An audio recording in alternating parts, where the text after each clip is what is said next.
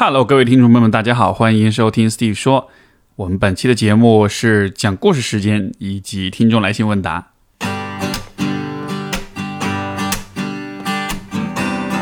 欢迎收听 Steve 说，和我一起拓展意识边界。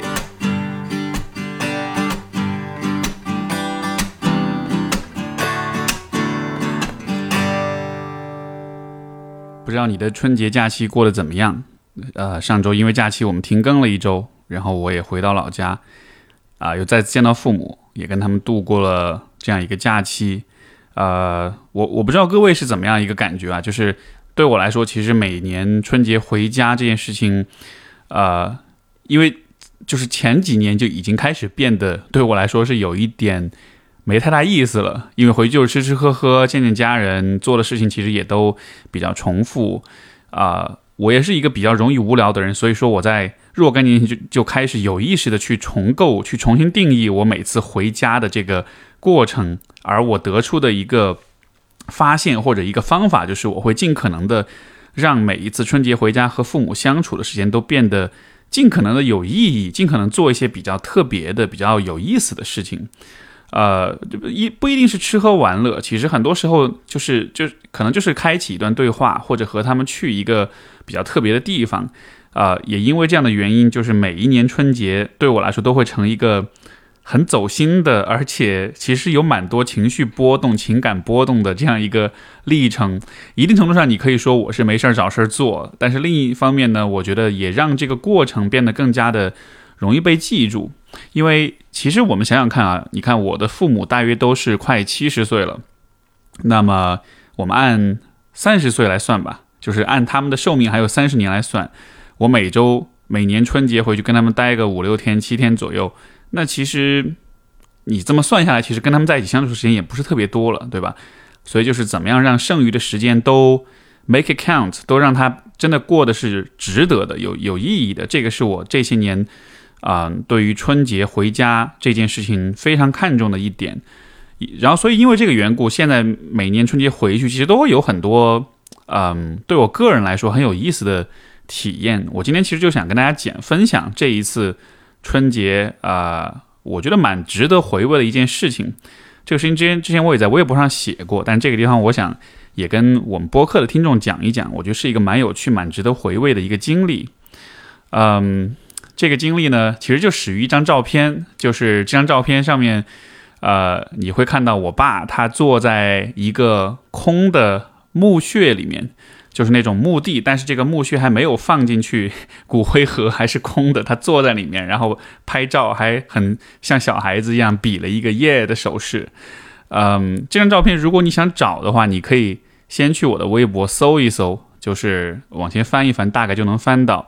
呃，或者的话呢，小宇宙的 show notes 好像是可以发图片的，我回头试一试，看能不能发。如果能发的话，我也会把这张照片发上去。然后，所以在这样这张照片里面，就看到就是我爸坐在一个 空的墓穴里面，在做这个手势。这个是我这次春节去拍的，呃，这样一个照片。这个背后的故事是怎么回事呢？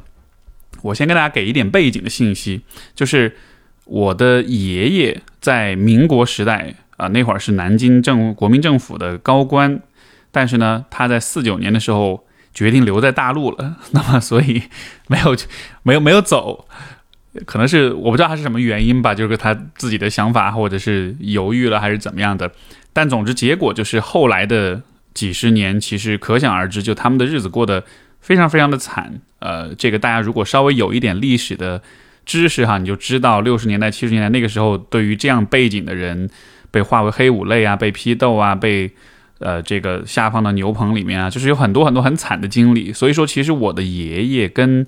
啊我的大姑，就是我爸爸的大姐，他们就七十年代的时候就很早就去世了。然后我的奶奶大概是九十年代初，我记得是我小学呃还不到没有上小学幼儿园的时候去世的。所以就是这一家人的命运非常的惨。然后呢，我爸是他们家四个孩子里最小的，所以说呃。在我看来，我我站在跳出我儿子的角度啊，站站在一个旁人的角度去观察他，我觉得他其实做的很多事情还是蛮有人情味的，啊，而其中一件事情其实就是他在啊有了钱之后，他挣了钱之后，他就去给他的父母还有他的大姐去给他们找了一处就是很好的墓地去安葬他们。呃，而且这件事情他做的很早，那个时候这个墓地刚刚开发起来，可能价格还没有特别的贵，所以就就买下来了。这个有点像买房子啊，你买的早就比较划算。呃，所以说当时就很早就买好了这个墓地，然后呢就把他们安葬在那个地方，而且呃每年春节都要去扫墓。我其实陪他去也去了好几次，这次去呢是因为啊我们家 C 总也是第一次去给老人家扫墓，所以说就我们三个人就一起去了，呃。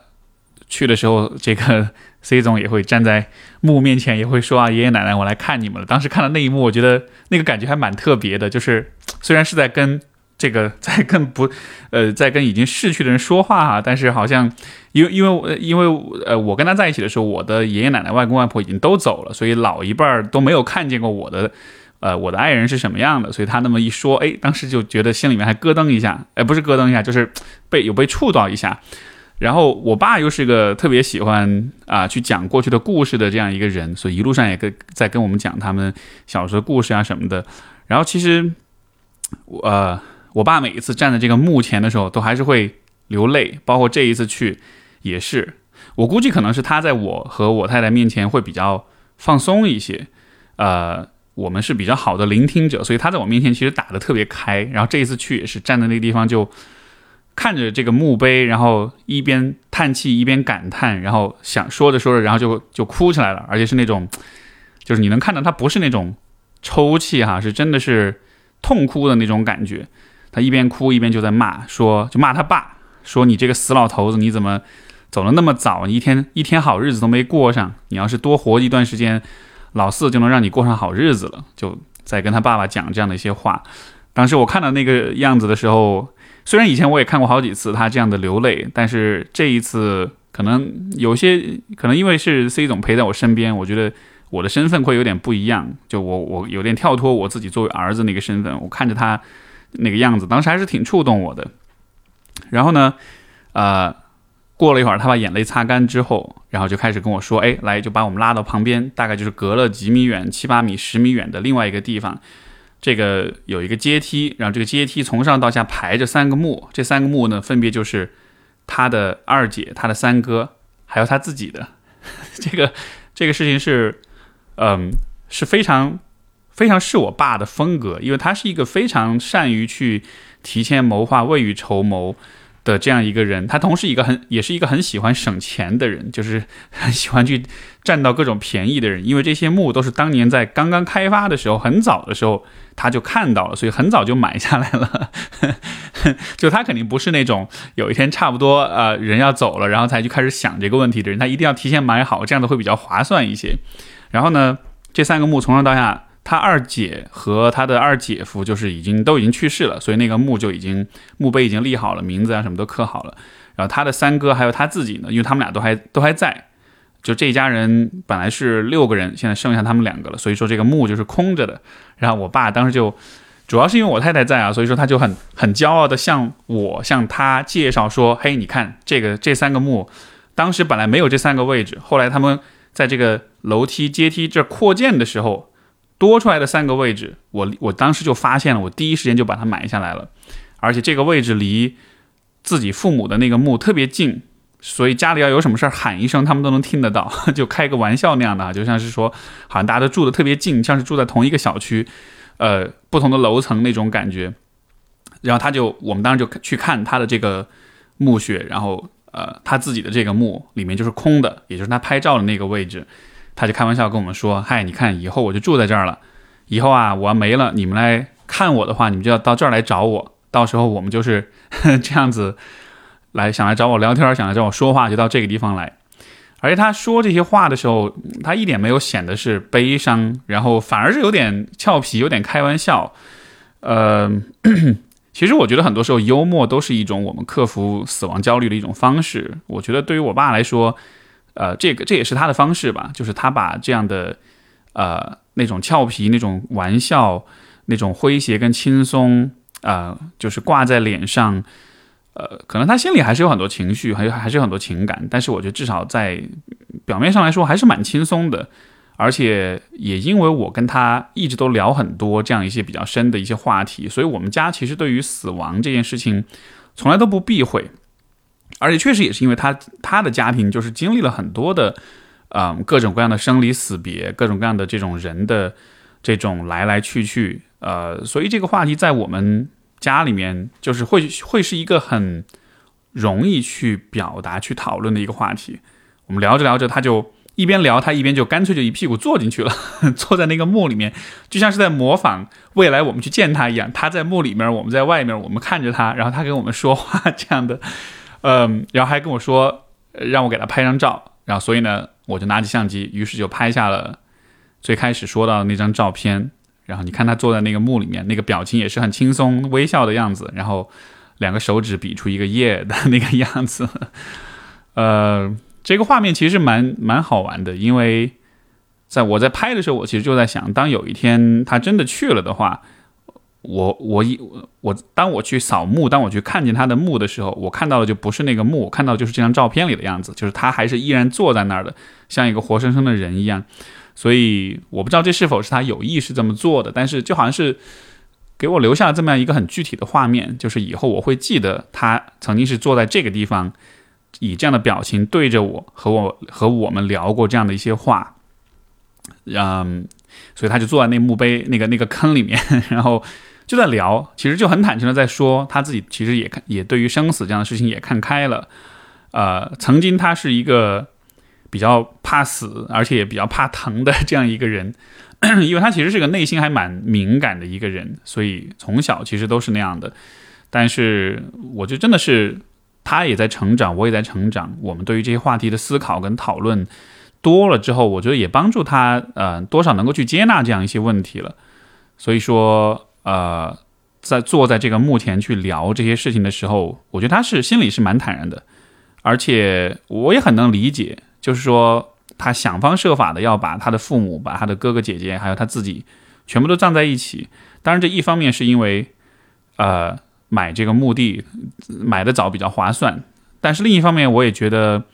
如果一家人能够聚在一起的话，这对于。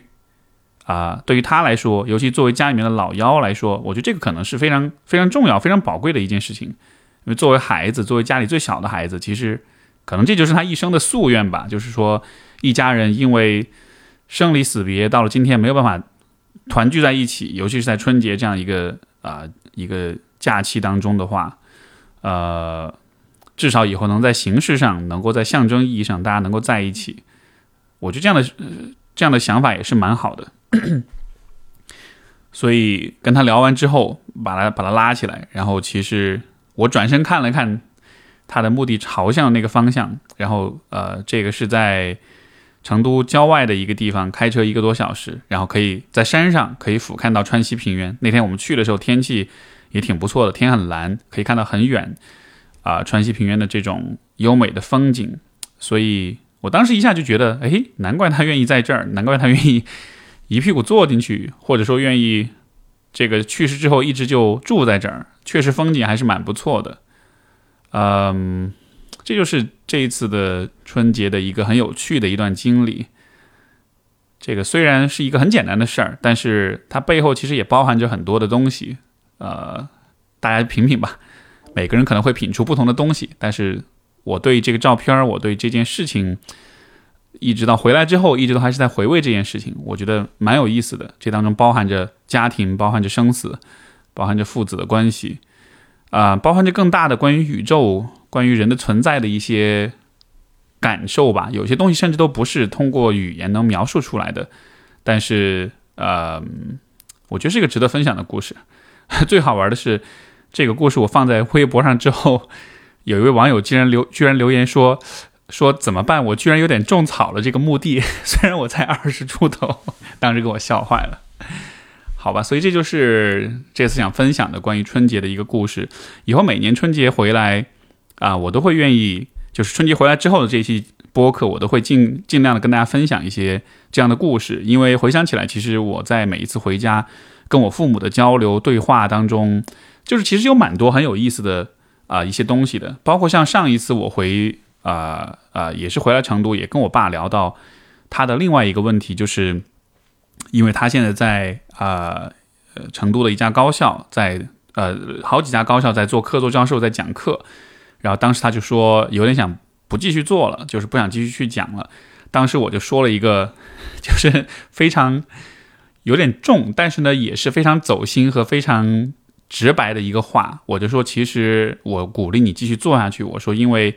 以后你只会越来越老，你的身体也会越来越差，你的生活质量总体来说也会越来越差。就这些都是肉眼可见、一定会发生的事情。但是在这样一个情况之下，如果你能继续教书，如果你能在这件事情上找到意义感的话，那么这种意义感就能支撑你一直生活下去。啊，如果你停止教书了，然后当有一天你啊身体越来越差、越来越衰老了，你又没有了那样一个支撑的话，那可能生活会变得非常非常艰难。所以这是一个很难听的话，但确实也是一个大实话。然后我说这话也是发自内心的想要他能够啊，在他的剩下的人生当中有以一个比较。优雅的、比较充实的一种方式去度过吧。所以你看，其实我们家 聊天儿都是都是在这种层面去交流的，就不是去聊那种吃喝玩乐或者是那种柴米油盐的事情。可能是因为我的性格或者我的职业，呃，也可能是因为我跟我父母之间的这种这种关系的这种微妙之处吧。总之，我们都是在这样的这样的一个层面去做交流。所以以后有机会的话，我会跟大家分享更多我们之间的这种对话。好，这是我想分享的故事。接下来我们来读一读听众来信。我们今儿的第一封信来自一位叫做 Clarence 的朋友，他说：大三结束，大四上时，我保研成功，继续在不那么热门的理科学习，而决定本专业深造。一方面是此前参加到一些科普活动，啊，很是从中体会到科学的魅力；另一方面，在做科研报告时，觉得自己全身投入，很享受进行报告和学科交流的过程。然而，真正进入大四，闲下来之后，却发现自己内心的不安和不确定。呃，因为拒绝苟且，选择意义，我从本科温和但资源有限的导师选了该院的院士为导师。决定之前，我知道未来很啊需要很大的自主啊自主性，因为导师亲自指导学生的时间会挺少的。然而，为了挑战自己，去进一步的检验自己的科研能力和兴趣，我还是加入到了院士的课题组。可真正加入后，我却发现自己没那么主动，甚至有些怀疑当时的选择。我想这一方面是自己脱离了此前很在心流的状态，且大四之后没有那么专注，时常会集呃集中不起注意力，更多的忧虑未来呃或者担忧过去啊沉溺过去。而这样的状态从九月入学持续到现在开始持续快两个月，整个人也变得有些畏畏缩缩，睡眠也很久没有那种一觉醒来的清醒。尽快呃。呃，尽管还是保持一天七呃一小一天七小时的睡眠，我陷入到更多的怀疑，并且这段时间出现好几次表达有想表达内容时不由自主的压抑啊，不去呃压抑自己不去表达的情况，在日常和科研上都有。但我也在这期间有好几次回到专注和从当下呃和从和和从入手当下任务的踏实。也许生活就是如此善变和充满不确定性。啊，写这封信时是正在做实验的间隙，也许只是想理清自己的思绪，让自己的想法可以被别人听到。啊，希望没有太打扰到 Steve，以及感谢阅读阅读到这儿。我觉得可能对于 Clarence 来说，遇到的这个问题还是关于理想化的问题，因为之前那种很投入的状态，那确实很爽，那确实很好，每个人都想要那样的状态。但是，就像你说的，生活是充满。是善变和充满不确定性的。我觉得，哪怕是比如说以我自己为例，呃，我现在在做的事情，录播课也好，做咨询也好，做科普也好，这些事情我很喜欢，而且我也愿意一辈子都做这样的事情。就从长期来说，这个目标、这个意义感已经非常的，已经顶满了，已经已经拉到满了。但是即便如此，我也会有啊烦，也会有不耐烦，也会有不想做，也会有这种呃，就是。打退堂鼓的时候，一定都会有的。我觉得这样的波动其实反而是现实的一部分。就是如果一件事情做起来完全可以啊专注、心无旁骛、完全没有一点杂念，那反而是太过容易了，你不觉得吗？就是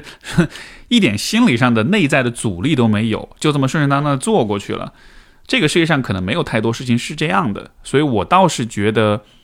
呃，当你去选择了这个，就是这个院士这边，然后要去自己去驱动自己的时候，有没有可能，其实你心里面就是勾引你或者促使你去选择这个新的导师的那一部分，嗯，就是选择这个需要更多自主性的那一个部分，有没有可能那一个部分他真正在寻找的，可能不是说这个导师或者怎么样，而是说之前那个很在心流的状态对于你来说不够有挑战，就是说我们在挑战当中才会被刺激，才会被 push，才会感受到压力，然后我们才能够做的比以前更多，比以前更好。所以有没有可能这其实像是一个你自己的内心两个不同的部分之间的一种，也不能说冲突，就他们之间的一种博弈。就一个部分是希望一切事情都很顺利，什么事情都可以毫无阻力，做得非常的。非常的棒，而另外一个部分是觉得，现在这一切都很顺了，那是不是意味着我就停止了成长的脚步了呢？所以，也许现在这样一种不够专注、不够有心流的状态里面，你倒是可以更真切的体会到，说啊，可能这是生活的本质，这是我们做事情的更常态的一种状态。我觉得更好的适应这种状态，会比。去怀念之前的那种很心流的状态，可能更有意义一些。它带来的好处、带来的价值也会更大一些。这事儿其实有一个类似的比喻，就是说，啊，谈恋爱蜜月期特别好，对吧？谁都愿意恋爱永远都停留在蜜月期。但是事实就是，恋爱不可能永远停留在蜜月期。蜜月期是那个过程的一部分，但是那个过程同样也包括后面的所有的这些。矛盾冲突这些磨合，以及如果你运气好的话，最后的那个，呃，重新建立的那个亲密和那个呃很好的那个相处，就我特别喜欢跟我自己说的一句话，就是 "It's all part of the game"，这都是这个游戏的一部分。我我经常经常经常跟自己这样去说，哪怕是生活中遇到很糟糕的或者是让我很不爽的事情，我都会告诉自己说，这就是游戏的一部分，这就是人生这个游戏的一部分。一旦你以习惯了以这样的角度去。看待很多事情的时候，呃，我觉得这是能带来更多的接纳，或者说你是能够更多的带着一个非批判的视角去看待你自己经历的所有的事情。什么是批判的视角呢？就是你会认定这件事情是不应该有的，是它不该来，它应该有些什么方法去可以去避免它，可以去扭转它，呃，可以去改变它。但是当你这么去想的时候，你会发现，所有的那些你无法掌控的那些意外跟那些不如意，它都会变成一个让你感到懊恼的事情。你就会觉得，哎，为什么我没有避免？为什么我没有控制好这样的事情？但是当你告诉自己说这都是游戏的一部分的时候，你就会发现，哎，其实这些事情它在就在吧，那就把它当做这游戏的一部分。但是你依然继续去做那些你很想要做的事情。呃，这样子的话，我觉得是更容易进入到一种，嗯。打引号的强者心态的，就是强者心态，在我看来就是说，啊，我不需要把自己放在一个很顺利、很安稳、很纯净的环境里才能够做到我想要做的事情，而是我把我把自己放在一个嘈杂的、混乱的、不稳定的环境里，我依然能做好自己的事情，这才是真正的强。所以，你试着以这样的一个角度去看这些事情，去鼓励你自己吧。我们的下一封信来自啊一位叫做阿正的朋友，他说：“Steve 你好，我很后悔现在才知道你。我现在是一个大三学生，在备考心理学。我也是想认识自己，了解自己。前段时间和在一起三四年的女朋友分手了。我父母没有家暴，而且自己以前是一个也是一个温柔的人，所以我为什么会对他家暴？我真的从来没有想打他，只是不想他继续说话，所以去掐他的脖子。不能了解自己，分手的导火索不是家暴，所以我希望知道我该怎么办。”虽然我知道这件事情听上去好像有点夸张，有点不可思议啊，动手啊，掐脖子什么的，嗯，但是我一点都不意外，我也一点都不奇怪，嗯，这里面的原因有两层，第一层就是你说你的这个父母没有家暴，自己是一个温柔的人，我猜想可能你的生活环境也是一个比较温和，然后这个怎么说呢，就是大家相对是处在一个比较和平、比较平静的这样一个环境里的，对吧？这样的环境当然是好的，它意味着你很你很幸运，你没有见过太多人性的恶的一面。但它的一个不足或者它的一个盲点就在于，你其实就没有见过人的那个阴暗的、复杂的、邪恶的、攻击性的那一面。但是这一面呢，其实每一个人都有。就是说，啊，一个人有没有作恶的？这种攻击性的这种倾向，这并不是我们就我们并不能因由基于此来判断一个人的道德水平的高低，因为所有的人都有攻击性，所有的人都有作恶的可能性。这个我之前翻译的那个人生十二法则，包括啊，应该是我估计啊，应该是三月份出的人生十二法则的第二部里面，其实有花很多的篇幅来讲这个问题，关于人作恶的这个问题。为什么会这么说？为什么人天生都有作恶的潜能呢？因为我们自己会被别人伤害，我们被别人伤害之后，我们就能体会到被伤害之后的那个痛苦，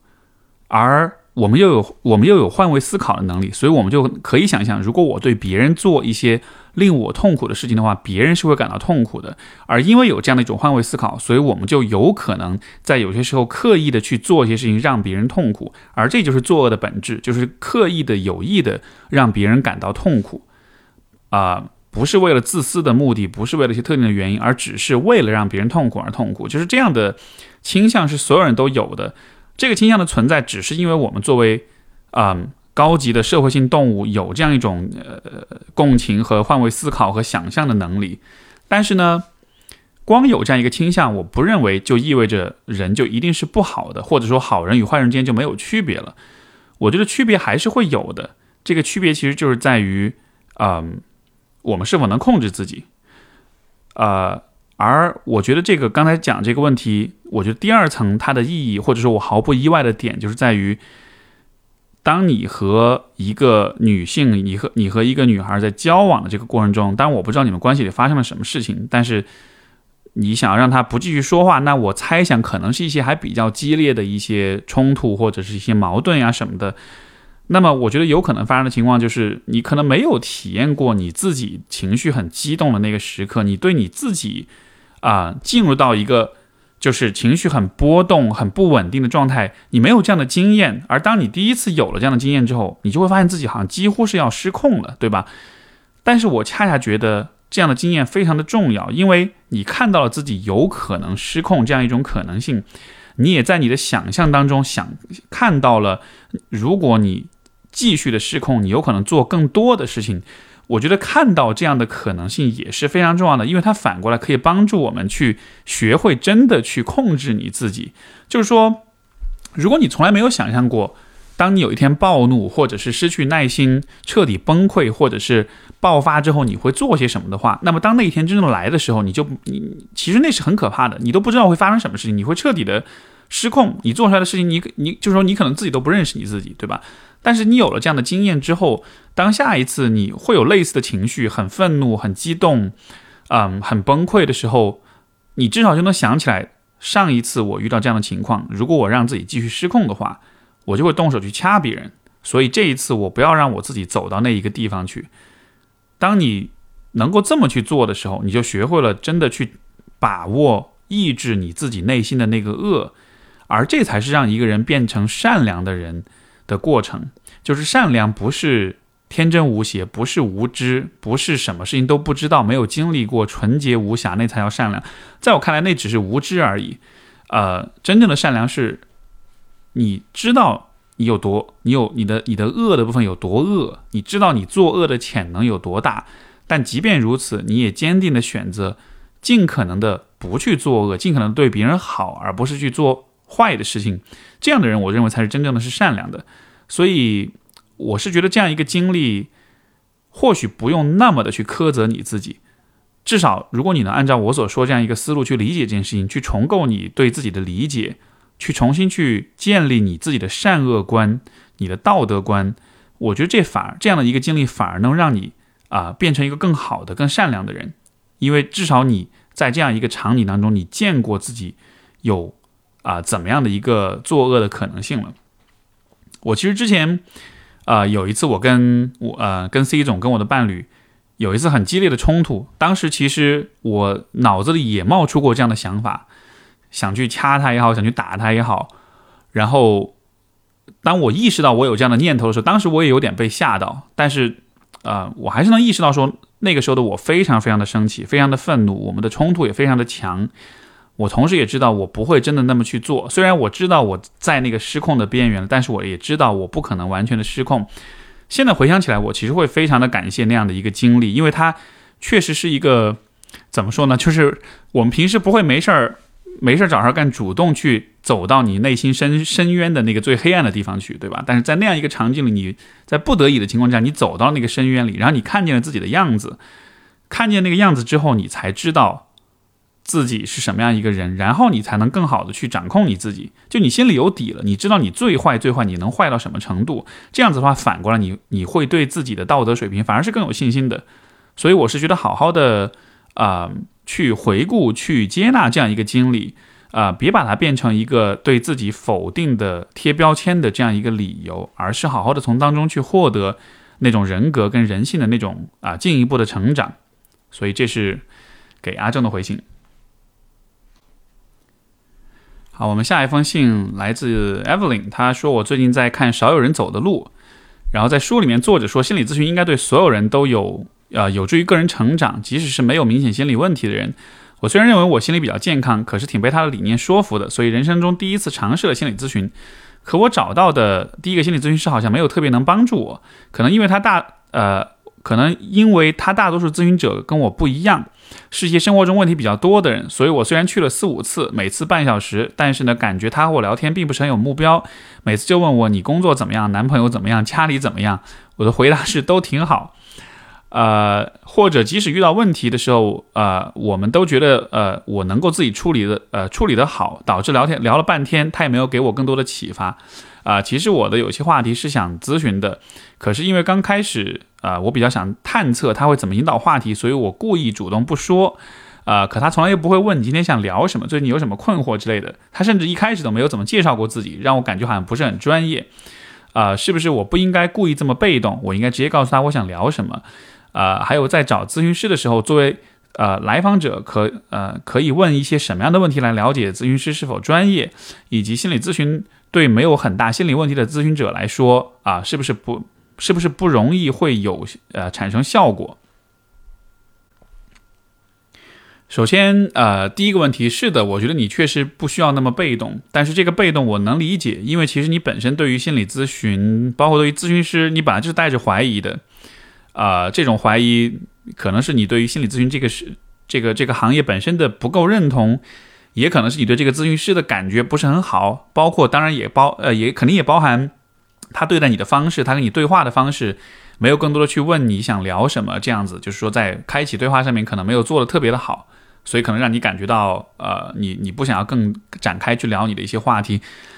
那同时我觉得这也确实是因为你没有很紧要紧迫的这个问题需要去解决，因为通常来说当来访者进入咨询的时候，他是有一些很重要的问题要去解决的，所以这个时候虽然会有一些。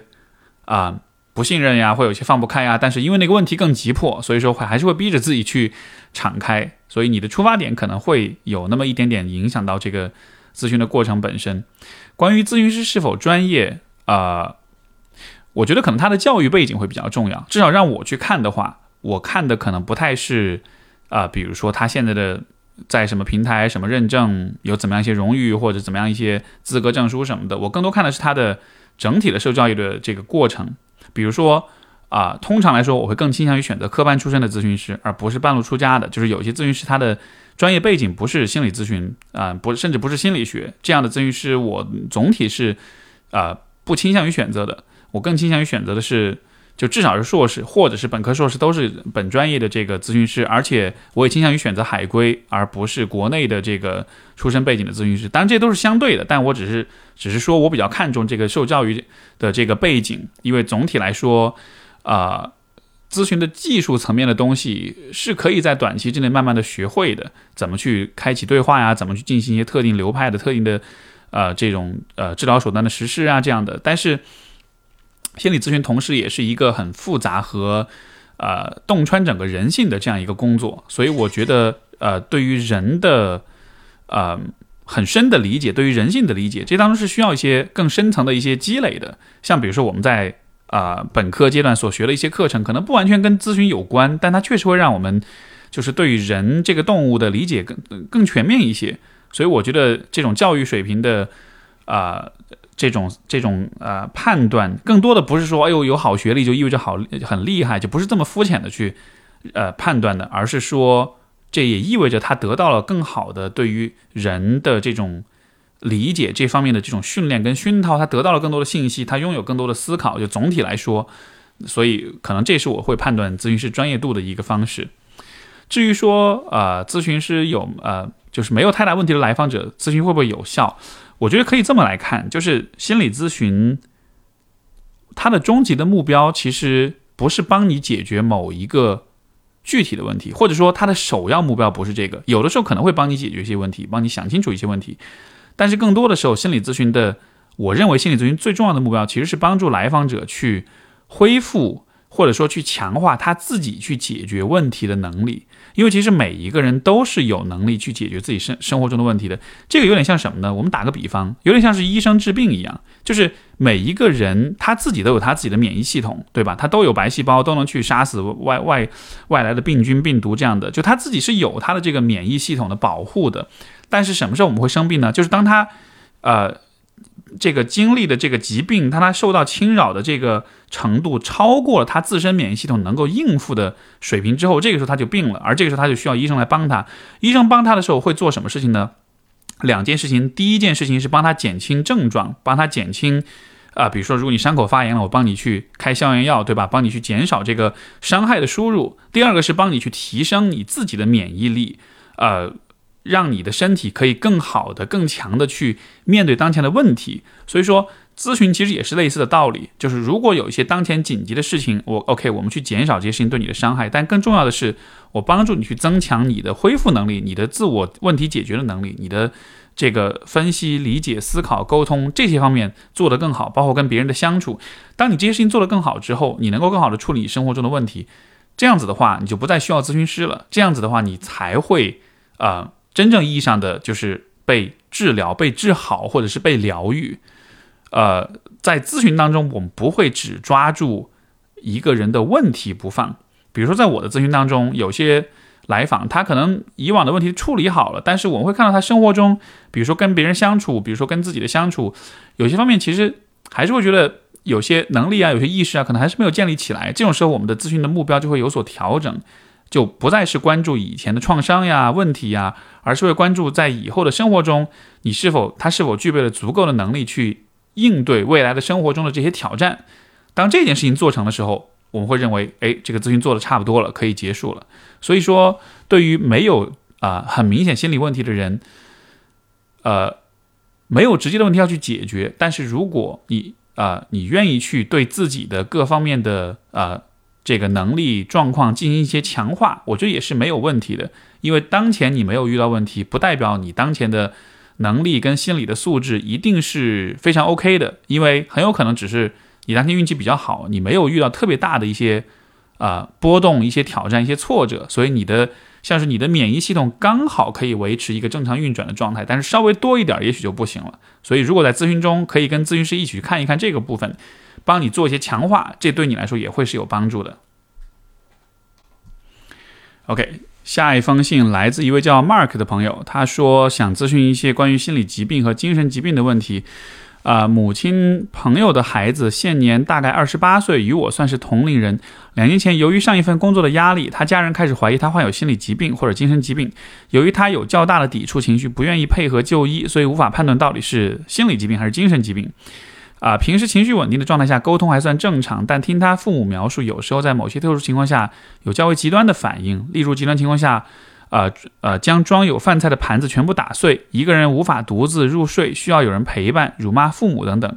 沟通过程中，他对那些并不是十分熟悉的人会保持基本的礼貌，但对于自己的父母却一直是一种责备的态度。不开心时会随意对父母发脾气，且很习惯性的将自己的缺点归咎于。他父母在年轻时并未教授相关知识等等，在我看来，他将很多人生问题看得过于简单，给我一种没有基本社会阅历的印象。例如，他最近一直有希望尽快呃结婚生子的打算，但他根本找不到一个合适的人结婚。呃，一味呃，他一味责怪自己父母不帮他找这个结婚相亲对象，但自己也不会主动寻找一些相亲联谊活动，也不愿主动和工作上或者社交圈子里的其他人沟通。之前有一个相亲对象，呃，约他能呃见面，他自己也无法给予清晰的答复，需要询问自己的父母我要不要去，就好像明天出现一个人，如果他父母同意，他就可以去结婚一样，根本不在意这个人呃呃怎么样，适不适合在一起，很多基本的问题都还是需要询问父母。在很多问题选择上，他倾向于让别人帮他做选择，例如今天我们去哪里吃饭，他会回答随便都行。但是当有两个明确的选项时，例如火锅还是日料，他会明确的反馈火锅，拒绝日料。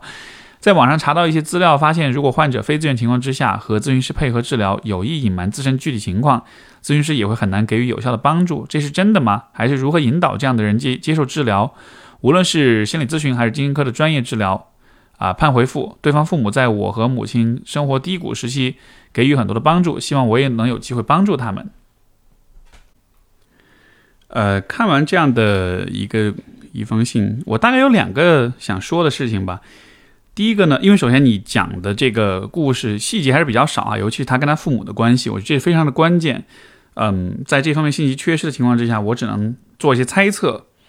呃，我想到第一件事情其实是关于责任感的问题，因为好像从你的字里行间给我的感觉，他的父母是会替他做很多事情的，是会包办代替很多事情的。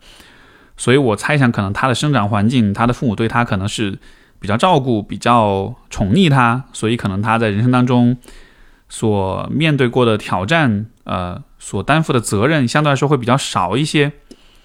这样的一个责任的缺乏，因为你看，我们传统上我们都会觉得，哎呦，责任感一说到这个，就觉得苦大仇深的，好像是一个特别辛苦的事儿。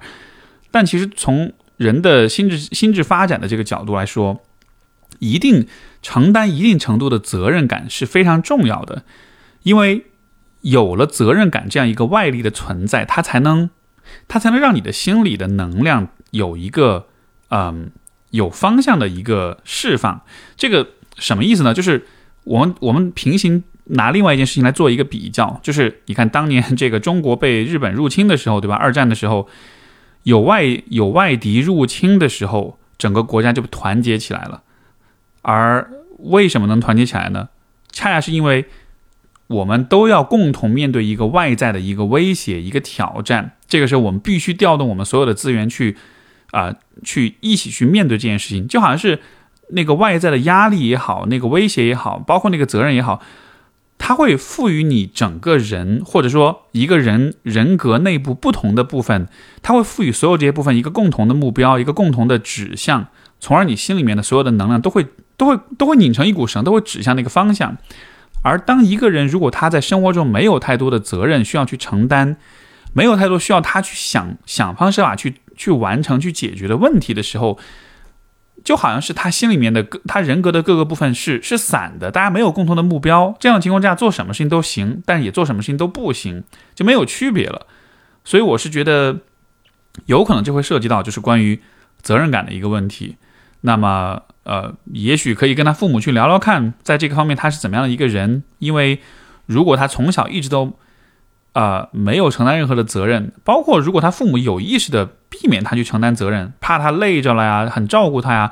这样的话，虽然在初心上可能是啊善意的，是照顾的，但是这不一定对他的心智发展会有好处，因为给我的感觉，可能他的心智发展可能是有受到一些影响，就不是特别的成熟吧，所以才会有今天这样一些状况。这是第一个方面，第二个方面，从实际的角度来说。我会鼓励你尝试的一件事情，去实实际上是去找这个家庭治疗师，啊，家庭治疗也是心理治疗的一个流派，它主要是从家庭关系的视角去理解很多的问题，啊，所以当这个孩子是这样一个问题的时候，你看你会觉得他可能是心理疾病，包括是精神疾病这样的一个理解方式，其实还是把问题完全归因于这个个体的，但我是觉得他的这种体表现。我的感觉，我的或者说我的直觉，我觉得跟他的家庭关系会有很大的影响。啊，从家庭治疗的角度来说，更多的是会去看，就是家人之间，这个家庭成员之间他们的互动是怎么样去维系、去促成了那些啊打引号的病态的那些表现的。甚至在有些情况之下，这些所谓的病态的表现，对于整个家庭关系来说，可能是有意义的，可能是有价值的。比如说，这个孩子一直这样一个有点。无能或者是有点不能承担责任这样一个状态，这样的话，父母跟孩子的关系就会很紧密。这样，也许父母的关系就会很紧密。这样子，也许大家反而会，呃呃，就能够放下各自的需求或者是各自的这种需要，而去团结在一起，去试图去解决这样一个问题，对吧？就这都是有可能的。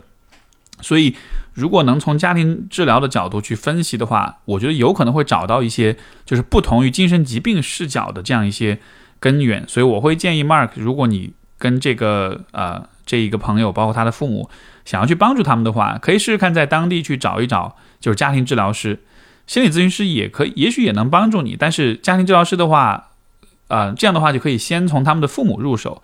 工作一段时间之后看是怎么一回事，然后再试着去把孩子引入到家庭治疗当中来。这样子的话，可以一一步一步、一点点的发现问题是怎么回事。所以这是一些啊求助的建议。啊，我们今天最后一封信是啊，这位朋友没有署名，他说呃，今天感谢五年以来的帮助，今天又忍不住来求助你了。我对我的父亲的一种状况感到困惑和不解，希望你替我分析一下。我父我父母是对儒家和儒家的孝文化很推崇的人，有时他们会跟我说，只有父母的爱才是真正无私和伟大的，或者说小学的时候，呃，学校给的作业是给家长洗呃洗脚，我妈也会欣然接受，呃，逼婚等等也不在话下。而我也是听你节目那么久的人，明白自己该选择自己热爱的人生。既然无法改变他们对待我的方式，我就改变，我就选择了安静的承受，减少一些和他们的日常接触。但有一个现象我很费解，就是我妈如果不在家一段时间，呃，经常就是偶尔回老家住一阵子，我爸就会很平和，和他相处几乎不需要承担很多压力。但是只要我妈也在家，就仿佛我妈的那种躁动的气息感染了我爸，我爸就会不断的开始对我做一些越边界的事情，比如不经过我同意把我的艺术作品发到亲戚群里，群里有些人是不希望我过得好那种，呃呃，会对我的生活的一举一动都指指点点，比如。我用了错误的盒子装泡菜等等，这已经成了一个规律。只要我妈也在家，和她的相处就会变得非常困难。我也不知道是为什么，而且她自己有没有意识到这个规律？可以参考的是，我父母以前分居过几次，属于那种都很依赖家庭，但却处理不好家庭关系的人。他们相互不满，但也没有离婚。每次闹离婚，我妈会。呃，跟我认真的说他们要离婚了，然后看着我，似乎需要我来做点什么。以前我妈常常背着呃我说我爸的坏话，并且利用我对我爸的不满来借刀杀人。也就是我和我爸吵架的时候，我慢慢发现我妈看起来很满足。我意识到这个之后，经常提醒自己不要再因为想帮我妈就去跟我爸吵架。我不喜欢被利用。小时候我很信任我母亲，后来才发现她只是一个普通人。于是我也不再为他们的关系。不和而痛而痛心了，只打算我做好分内的事情。我前半生因为他们甩掉了很多的精力，往后不再想因为啊他们自己处理不好情绪来来影响我的工作和生活了。啊，希望 Steve 能看到我的信，给点建议。我觉得很巧哈，上一封信刚刚讲到家庭治疗，这这封信讲的这个案例就是非常非常经典的，你从家庭治疗的角度就能够理解的这个现象，有一个专门的名词叫做三角化。简单来说就是。比如说，对于这个这位朋友来说，你的父亲跟你的母亲他们的关系当中存在着很多的张力、很多的冲突。如果这个时候有一个第三第三方的存在，啊，那么通过这样一个三角化的过程，他们之间的张力跟冲突就会指向那个第三方，这样子的话就能够缓解他们之间的那种张力。所以，当你爸就是当他对你指指点点的时候，你可以理解为是因为你妈在，而他跟你妈相处不好。这个时候，如果他能够分出一部分精力来去对你去指点呀，对你去，呃，去去刁难你的话，这样子的话是可以缓解他跟你妈之间的那种冲突的。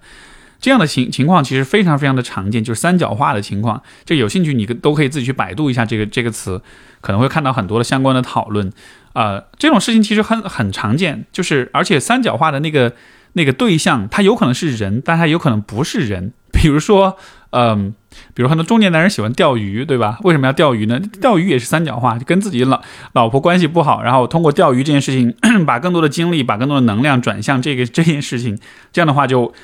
回来之后就不用跟自己老婆有特别多的冲突了。包括很多人沉迷于事业，然后回避家庭生活，呃，丧偶式育儿，其实也是这样，就是可能跟自己的伴侣关系不好，这个时候需要找一个第三个支支点来去呃去。卸掉这种这种张力、这种冲突，当然也有很多时候，如果有孩子的话，孩子就会成为三角化的那个自然而然的那个选择。所以我是觉得，呃，你爸这样一个状况，其实也没有什么特别奇怪的。这其实就是一个他们关系不好，自己无法去处理，然后试图去啊，在和你的关系里去给他们的关系减压这样一个过程。然后我觉得你的处理是非常好的，就是你看到了说。他们是他们，你是你，你可以继续做他们的孩子，但同时你也需要有你自己的生活，以及他们需要负责去处理好他们自己的关系。能看清楚这点，其实并不是那么容易的，因为很多时候孩子还是，